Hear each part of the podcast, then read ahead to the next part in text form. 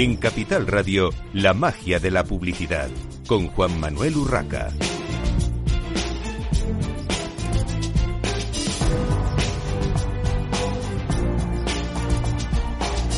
Bienvenidos un viernes más a la magia de la publicidad en Capital Radio. Les habla Juan Manuel Urraca.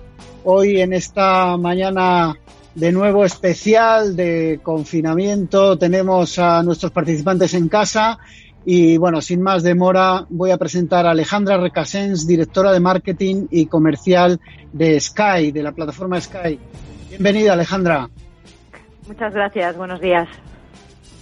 Bueno, Alejandra, cuéntanos lo primero, ¿qué es exactamente Sky? Porque en España, evidentemente no en el Reino Unido y en otros territorios, en España no es eh, la plataforma más, más conocida. ¿Qué, qué hace? ¿Qué tiene Sky exactamente?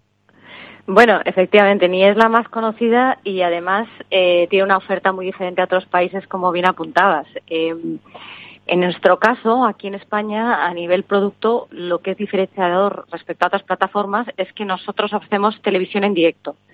Tenemos los canales de pago más vistos en España como uno de los pilares diferenciadores de nuestra oferta y luego el catálogo bajo demanda, que incluye contenidos, además de estos canales, eh, variedad de series, películas, documentales, contenidos infantiles y, por supuesto, lo que nosotros llamamos los Sky Originals, que son las series de producción propia, eh, que son mm, en algunas en exclusiva, otras en coproducción, como es el caso de Chernobyl, Catalina la Grande, y etcétera, ¿no?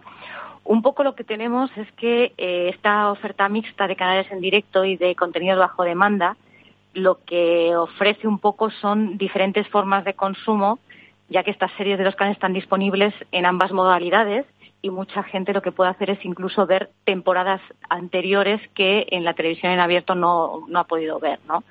Entonces, este rango de contenidos eh, es muy apreciado para perfiles muy distintos de una misma familia y no solo responde a pues una serie de moda concreta, ¿no? O sea, digamos que la oferta es mucho más amplia en cuanto a gustos, pero no tanto en volumen. Nosotros un poco lo que hacemos gala es que trabajamos mucho en la selección, porque somos muy conscientes de lo que pasa habitualmente, de que te pasas casi más tiempo decidiendo y peleándote internamente en casa sobre qué vas a ver y, te ponen las cosas más complicadas y te abruma, ¿no? Ese volumen de contenido. Sí, Lo que hacemos es una selección muy concreta Efectivamente. Es demasiado.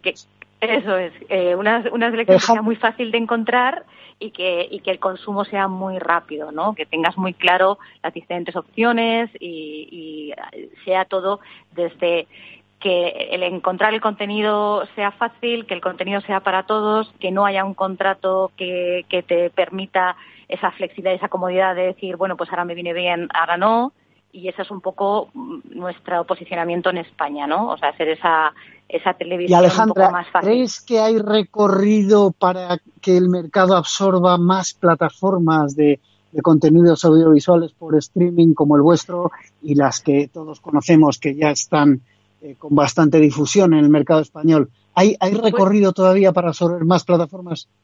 Pues yo creo que sí, eh, desde el punto de vista del consumidor. Eh, el consumidor, mm, nosotros lo hemos visto que, que le gusta cambiar. Eh, una vez que no hay una fidelidad eterna a una sola plataforma, sino que estás en una temporada porque te gustan unos ciertos contenidos, pero luego te apetece curiosear qué hay en otra y a lo mejor de repente sale una nueva y la quieres probar y la gente está cambiando mucho o incluso es lo habitual ahora mismo es que mm, por hogar tengan más de dos eh, compartidas además, ¿no? Entonces, esto de... es verdad, Efectivamente. Entonces, en Estados Unidos la media está en tres plataformas, en España estamos en dos y media, y yo creo que es eso, que a la, gente le gusta mm, ir cambiando. Entonces, en ese sentido, mientras haya diferentes ofertas para que haya, para diferentes gustos, yo creo que sí hay cabida. Otra cosa es que luego el modelo de negocio pueda eh, sostener el volumen de, mercado que consigas. Claro, pero, pero en, cuanto a demanda, desde luego que sí. Alejandra, y en cuanto a publicidad, ¿cuándo llegará la publicidad a este tipo de plataformas? Porque hemos visto en algunas, algunos tímidos intentos como pre-roll y poco más. Eh, ¿Cuándo crees que, llegará de una forma más, más masiva? Porque se habla mucho de que eh, el, consumidor está cambiando sus hábitos de, visión de contenidos audiovisuales de la televisión tradicional eh, a la en directo, digamos, a eh, el streaming, pero al final gran parte del negocio se sustenta por la publicidad. ¿Cuándo crees que llegará y cómo? Pues yo creo que va a llegar dependiendo de cada uno cómo quiera tener su modelo de negocio y, cómo quiera enfocar esa oferta que tiene. En nuestro caso, no tenemos previsto incorporar publicidad en los contenidos de vídeo bajo demanda a corto plazo, pero sí es algo evidentemente que yo creo que todos nos planteamos de hasta qué punto es bueno o malo o, es interesante añadirlo, ¿no? A nivel de grupo en el que nosotros pertenecemos, que es Comcast, eh, sí, por ejemplo, eh, la plataforma que hay en Estados Unidos, que es Pickup, eh, sí está pensando tener publicidad integrada. En nuestro caso, eh, la verdad es que la única publicidad que emitimos es aquella que eh, tienen los canales de pago, pero en cualquier mm, otro contenido bajo demanda en nuestra propia plataforma no estamos contemplando tener ningún tipo de publicidad a corto plazo. Vale.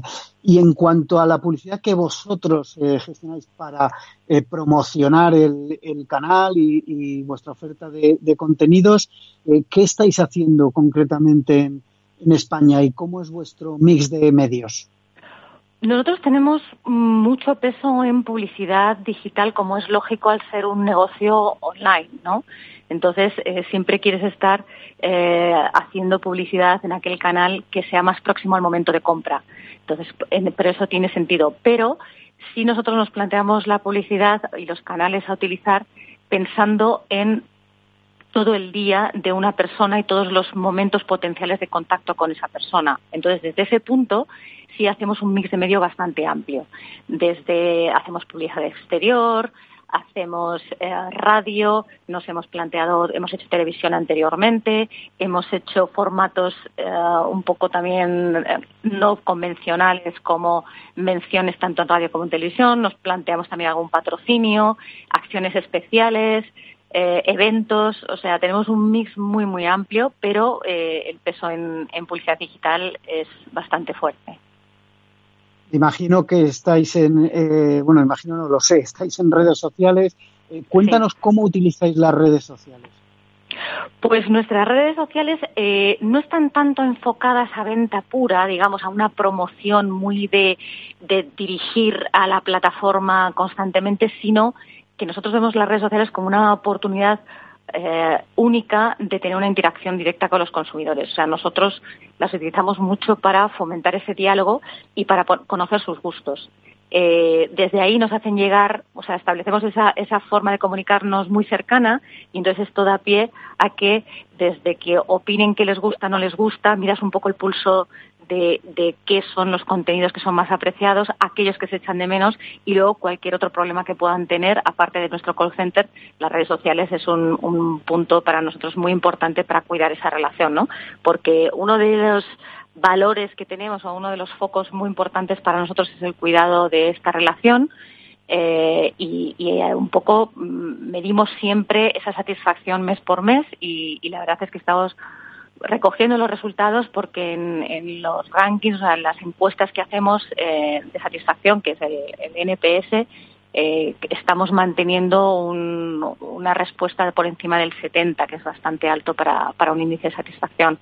Así que en eso a eso nos dedicamos. Y en redes sociales, por supuesto, sí también utilizamos la propia naturaleza del canal para buscar formatos innovadores y que eh, den un poco más de, personalidad a esos contenidos, ¿no? En el caso de Chernobyl, por ejemplo, pues utilizamos el canal para crear un filtro de eh, poder hacer un selfie con la propia máscara de Chernobyl, entonces hacerse un poco acciones un poco más innovadoras que, que el propio medio te facilita, ¿no?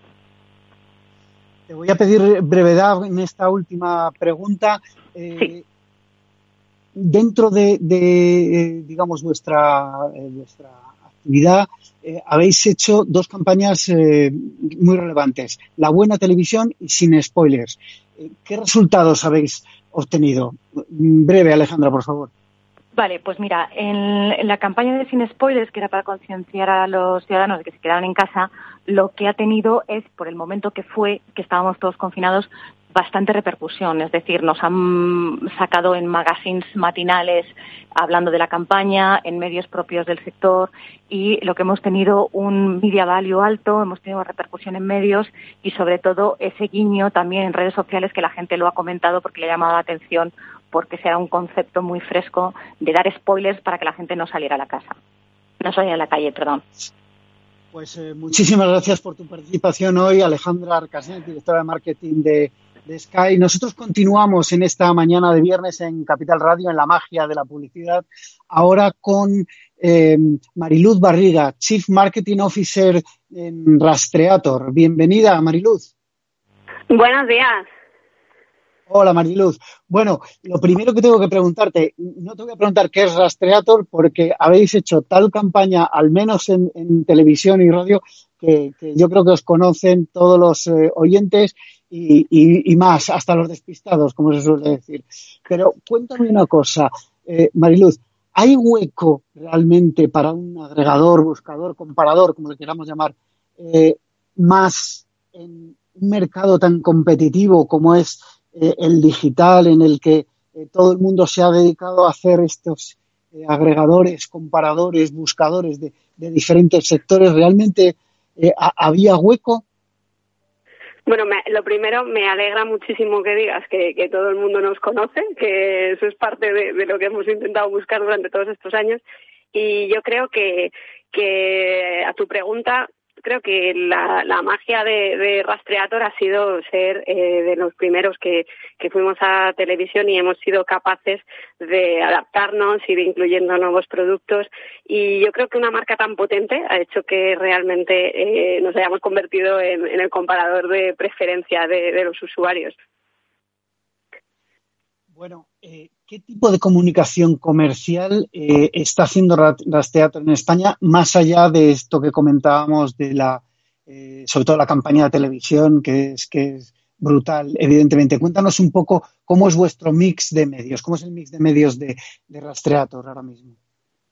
Bueno, pues justo nosotros siempre decimos que el éxito de Rastreator no fue llegar los primeros a España, porque de hecho, de hecho fuimos como los terceros eh, comparadores el éxito fue eh, ser los primeros en ir a televisión.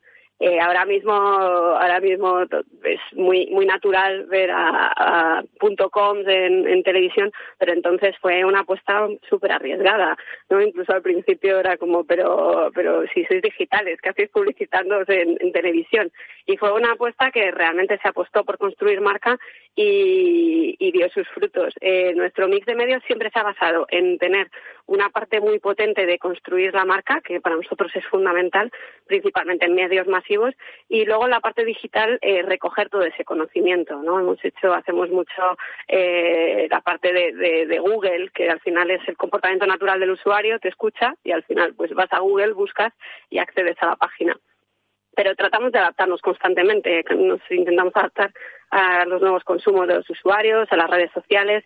Eh, al final hay que estar donde está el usuario.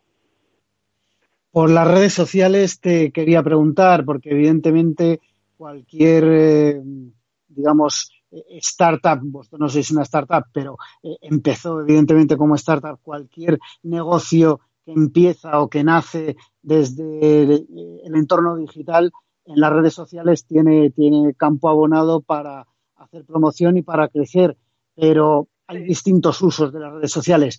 ¿Qué está haciendo Rastreator en redes sociales y en cuáles estáis? Bueno, eh, efectivamente empezamos como startup, pero bueno, hay que decir que ya somos más de 130, así que nos, enorgullece haber crecido y haber llegado hasta aquí. Eh, para nosotros las redes sociales nos gusta verlas como como una parte donde, donde afianzamos eh, la marca y conectamos con los usuarios. Eh, intentamos no buscar eh, esa parte de negocio, simplemente las redes sociales las utilizamos para intentar aportar, ayudar, eh, llegar y, dar información verídica y que pueda ser de utilidad para los usuarios. Creo que las redes eh, son fundamentales a día de hoy porque eh, incluso para muchas personas eh, un Facebook es una forma de, informarse porque puedes eh, leer contenidos, noticias y lo que hacemos es intentar adaptar a cada red la necesidad que entendemos que, puede cubrir. Entonces, nos gusta estar en todas, pero intentando adaptar el mensaje en cada una. Y una curiosidad, el, usuario, el consumidor, al final, ¿cómo o en, qué medio, eh, digamos, os, contacta más? ¿A través de las redes sociales, directamente a través de la, de la página de, Rastreator? ¿Tenéis eh, diferentes puntos de contacto con el, con el consumidor y, cómo se divide, digamos, eh, digamos, el usuario real que ya contacta con vosotros? Yo creo que al final te contactan para necesidades diferentes. Cuando el usuario tiene su necesidad de comparación y de contratación, eh, claramente va, va, a la página web y normalmente, bueno, por el funcionamiento, pues muchas veces pasa por Google, entonces toda esa parte la tenemos muy cubierta. Y es verdad que cuando el usuario pues tiene más dudas, eh, quejas también, eh, inquietudes, va más por la parte de redes sociales y además espera que por redes sociales seas mucho más inmediato. Eh, tú tienes una necesidad en este momento y, y consideras que, la respuesta tiene que ser instantánea. Parece que, por otro tipo de canales somos más pacientes que por redes. Por eso es muy importante tener constantemente actualizadas las redes, dar contestación y siempre intentar eh, aclarar todas las posibles dudas que surjan. Es curioso porque en las comunidades de, consumidores eh, y asociaciones de consumidores se habla siempre de esto, ¿no? Si tienes un problema, lo primero ponlo en redes sociales. Parece que esa inmediatez eh, también se ha trasladado a, los eh, servicios de asistencia y a, bueno, pues eh, atención al cliente, ¿no? El, usuario está esperando esa, esa respuesta rápida. Mariluz, en estos momentos. Las redes sociales son de... Efectivamente, efectivamente. en estos momentos tan, tan complicados de, por culpa de la pandemia, del confinamiento, ¿cómo se está afectando? ¿Cómo le afecta a un, a un portal, a un comparador de precios como Rastreator el que eh, la mayoría de los consumidores eh, estemos o, deberíamos, algunos se escapan, pero deberíamos todos estar confinados en casa? Eh, nuestro negocio es muy digital y esa parte, la verdad, que, que nos ha ayudado porque, aunque estemos en casa, eh, nosotros podemos seguir dando el mismo servicio y de hecho estamos todos teletrabajando. Eh, entonces, ¿qué nos ha afectado? Por supuesto que nos afecta, nos afecta a todos. Eh, al final, a mí más que hablar de, de usuarios o consumidores, pues, eh, pues, primero hay que pensar en que son personas lo que tenemos delante y en un momento delicado, pues obviamente eh, las necesidades cambian, estás eh, con la cabeza en otro sitio.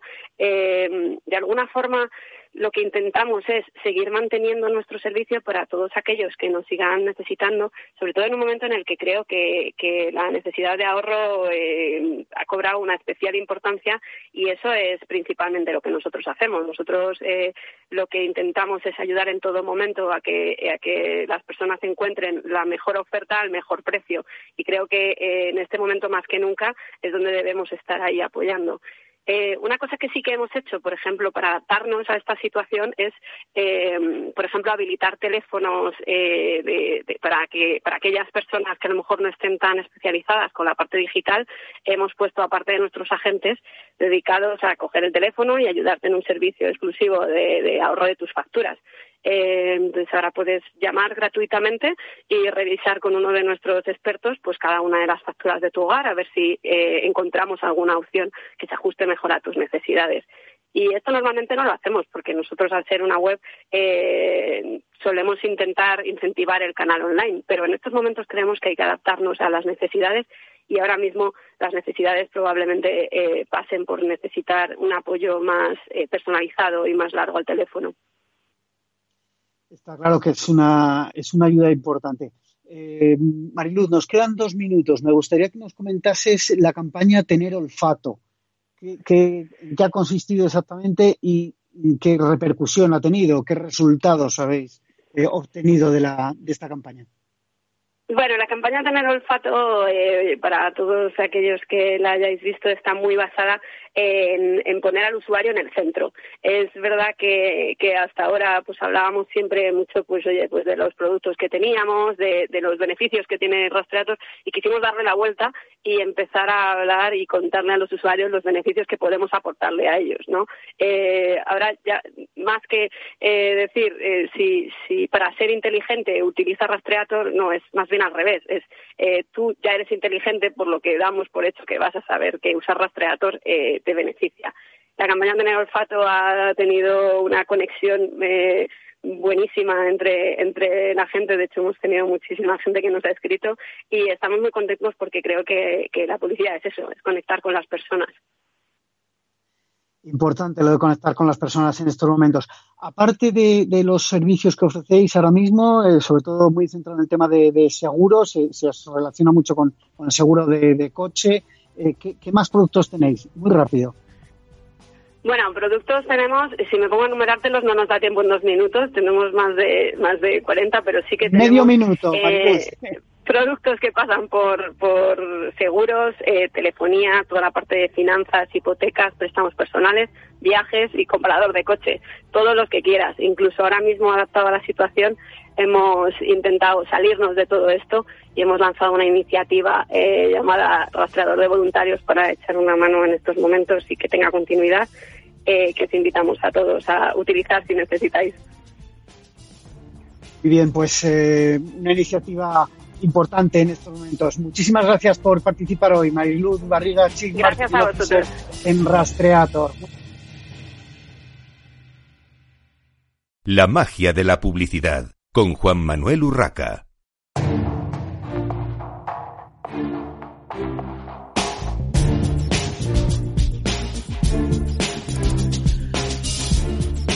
Continuamos en esta mañana de viernes en la magia de la publicidad en Capital Radio. Les habla Juan Manuel Urraca. Tenemos en esta última parte del programa a tres eh, profesionales del marketing, de la publicidad eh, y bueno, y también de, en, uno de los casos de, una compañía de, seguros. Voy a presentarles rápidamente porque vamos a hablar de algo interesante. Ya hemos tocado en algún momento los eSports en la magia de la publicidad, pero creo que es importante eh, seguir eh, ahondando en este tema.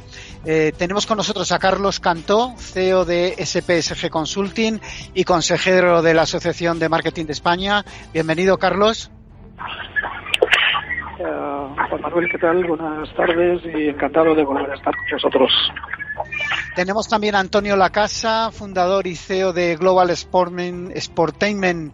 Eh, bienvenido, Antonio. ¿Qué tal, Juan Manuel? Buenos días y buenos días a todos los oyentes. Bueno, y tenemos con nosotros también a Néstor Santana, eSport Project Leader en Mafre, España. Bienvenido, Néstor. Hola, ¿qué tal? Un saludo a todos. Bueno, lo primero que os preguntaría a los tres para, para situar eh, cómo está el tema de eSports en España es eh, cómo, está siendo la evolución de, de los eSports, de, lo que es, digamos, el sector o el mercado de, de los eSports. ¿Realmente es tan potente como nos dicen algunas cifras? Eh, y, no solo por, digamos, las competiciones, las ligas, eh, los, los, juegos en sí, sino por el negocio ¿no? que, hay, que hay alrededor. Eh, que empiece el que quiera. Carlos, por ejemplo. Pues, hombre, pues sí. Ah, según los datos que, eh, que facilita normalmente una consultora de Silicon Valley, que es la referencia en el mercado de hotel o una de las de referencia como es Newzoo, ah, eh, en el 2020 se estima 1.1 billones ah, americanos, es decir, 1.100 millones de dólares americanos lo que es los, los ingresos relacionados con eSports. Eh, tres cuartas partes de los mismos sería, o sea, 822 millones provenientes de media raíz y de patrocinio y con una audiencia que alcanzaría casi los 500 millones de personas en el 2020. Este 1.100, billón, 1.100 millones de dólares en el 2020 representaría un, un aumento con respecto al año anterior del 15.7%, cosa que es realmente significativa. Bueno, eh, Antonio.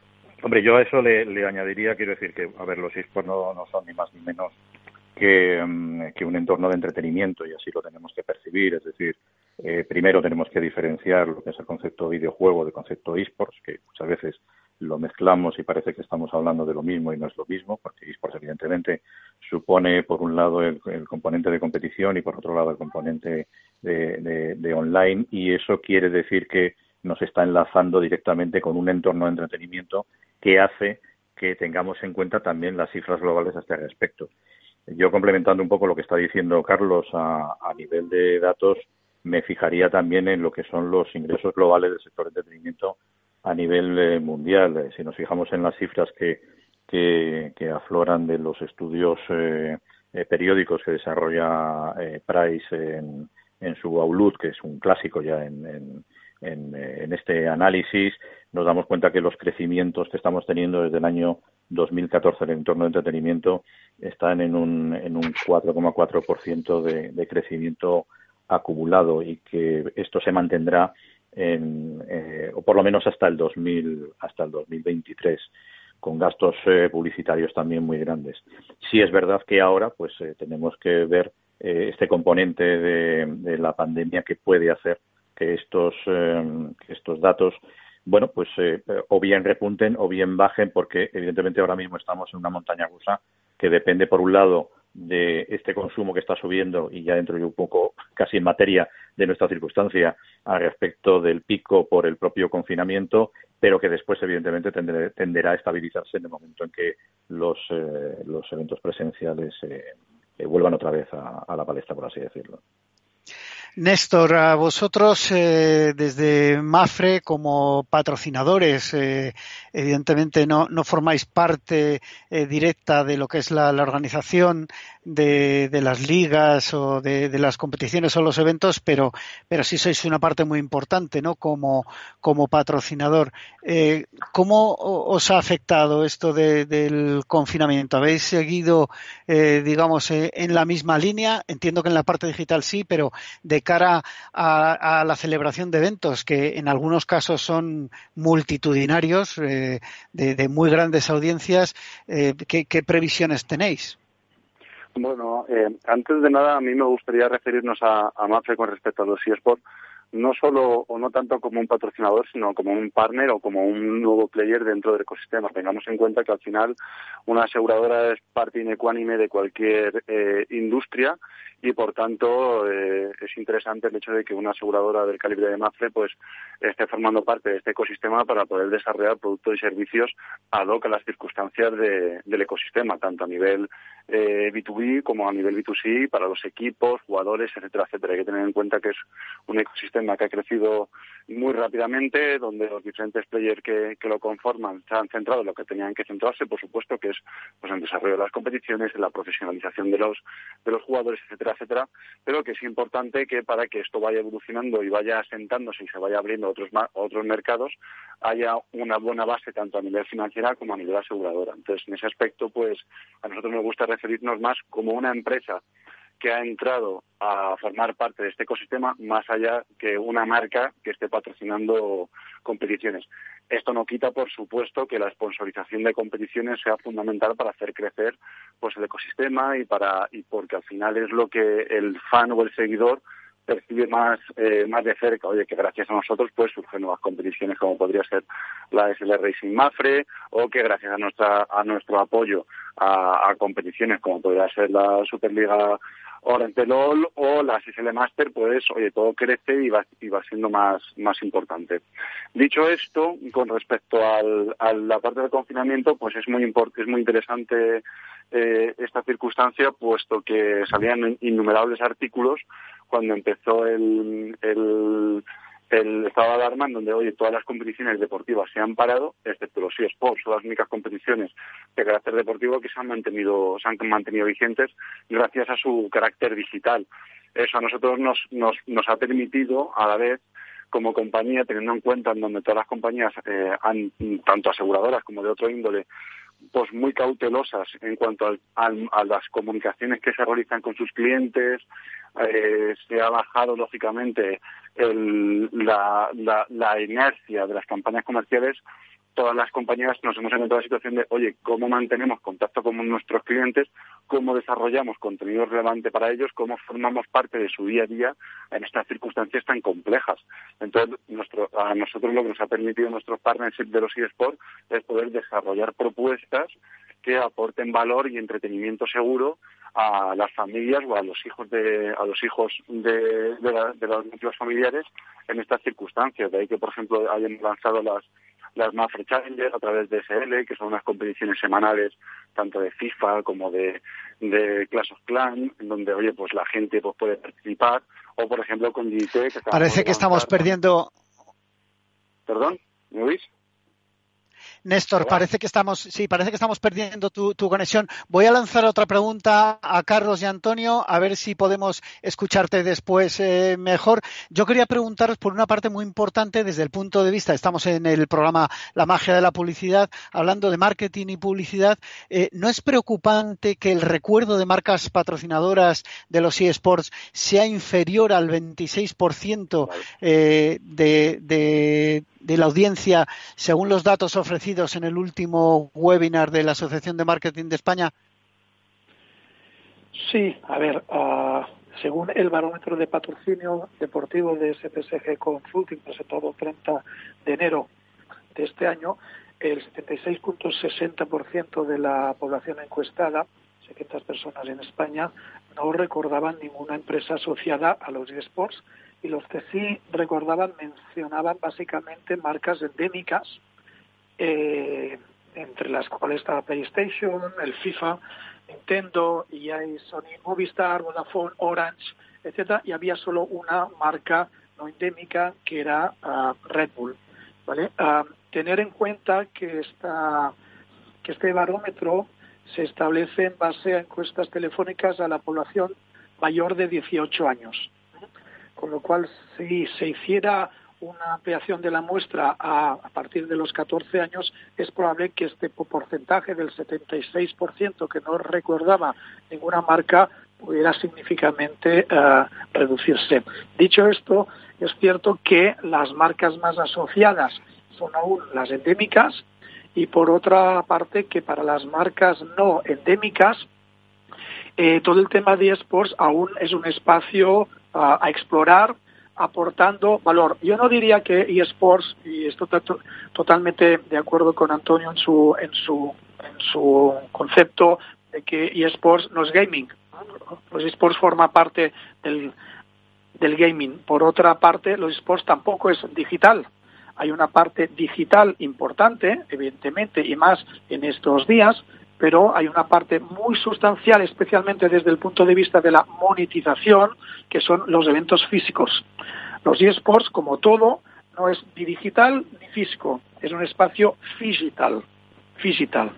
Y había un estudio muy interesante de Sports Entertainment de MKTG que eh, está nombrado en el informe de GES, de Antonio, y con el GSIC, el Global Sports Innovation Center, que citaba que en ese estudio que el, que el 44% de los anunciantes eran marcas endémicas contra un 55% de marcas no endémicas, entre las cuales destacaban las marcas de alimentación, las marcas de periféricos, las marcas de hardware y las marcas de comercio.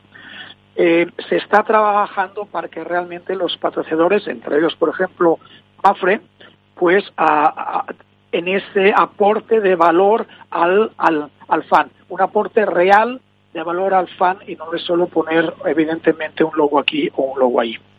Pero Carlos, eh, bueno, y es una pregunta quizá para Néstor también. Eh, habláis de lo que aportan las marcas, que evidentemente eh, aportan su valor, sobre todo en el sentido que decía Néstor, de que van más allá de, un simple patrocinio.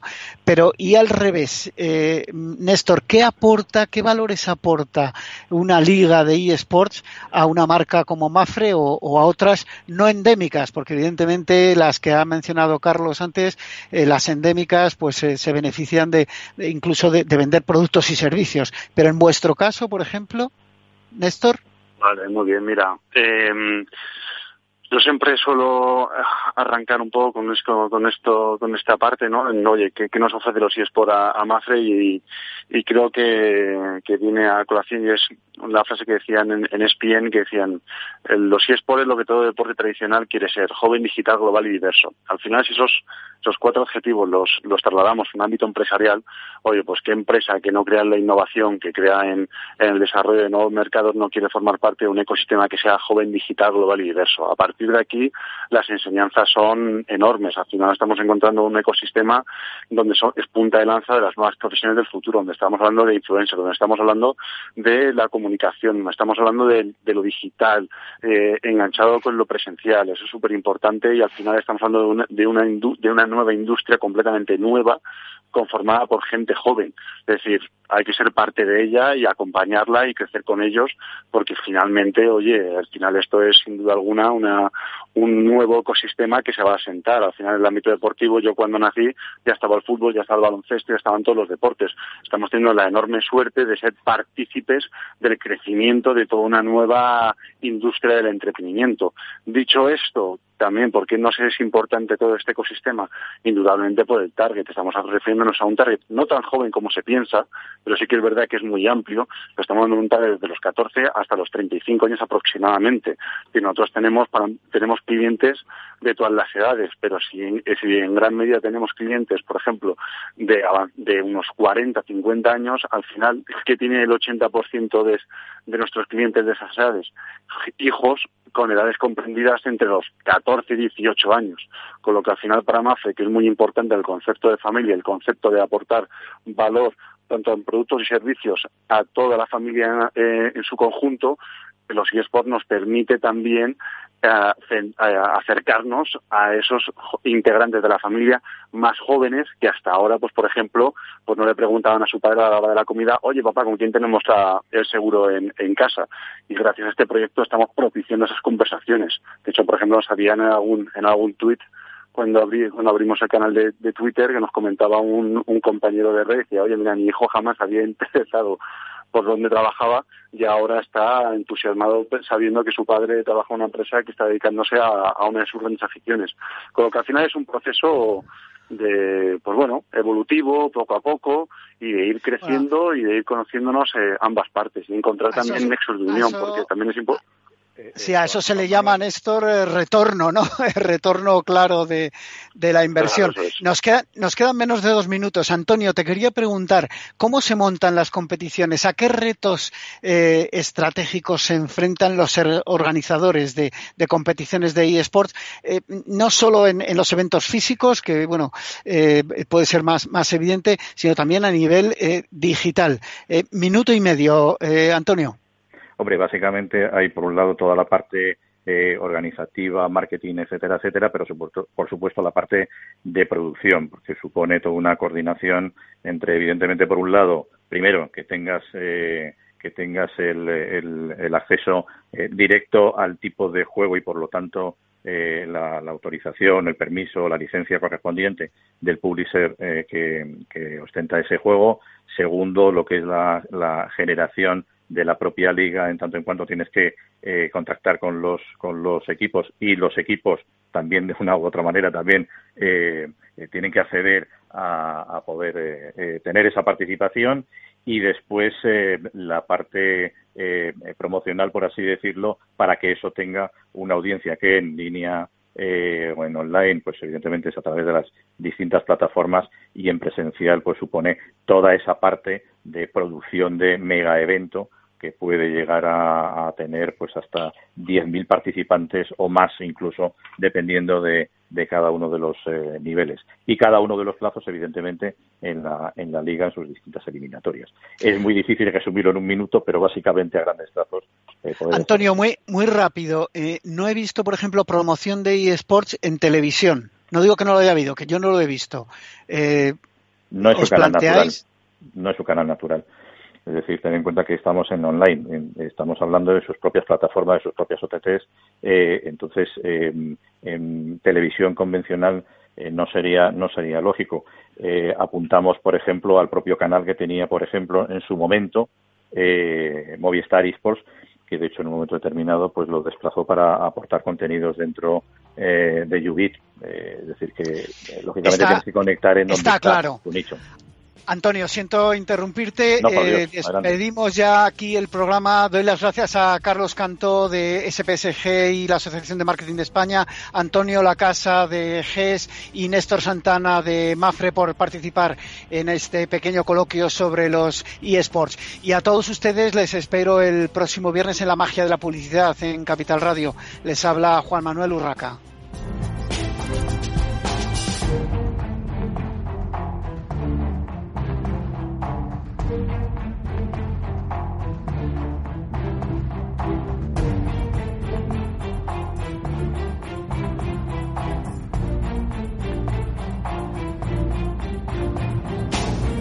En Capital Radio, la magia de la publicidad, con Juan Manuel Urraca.